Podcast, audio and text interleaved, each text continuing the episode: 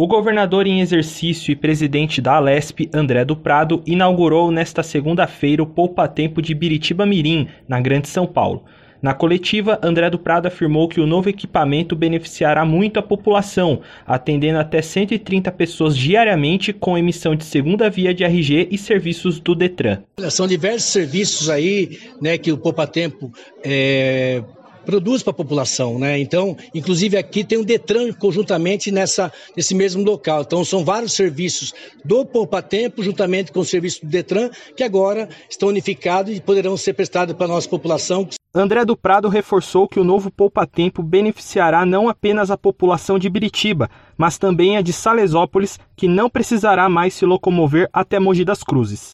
Mesmo porque, como deputado, a gente lutou muito para que isso acontecesse e hoje, com a oportunidade de estar governador, solicitei ao governador Tarcísio que desse essa possibilidade de inaugurar esse Poupa Tempo, que eu sei que é uma obra importantíssima aqui, não só para a cidade de Biritiba Mirim, mas para Salesópolis, onde vai atender aí milhares de cidadãos, tanto da cidade de Biritiba como da cidade de Salesópolis. André do Prado assumiu a função de governador em exercício na manhã desta segunda-feira, quando assinou o termo de posse em cerimônia realizada no Salão Nobre da Assembleia Legislativa de São Paulo.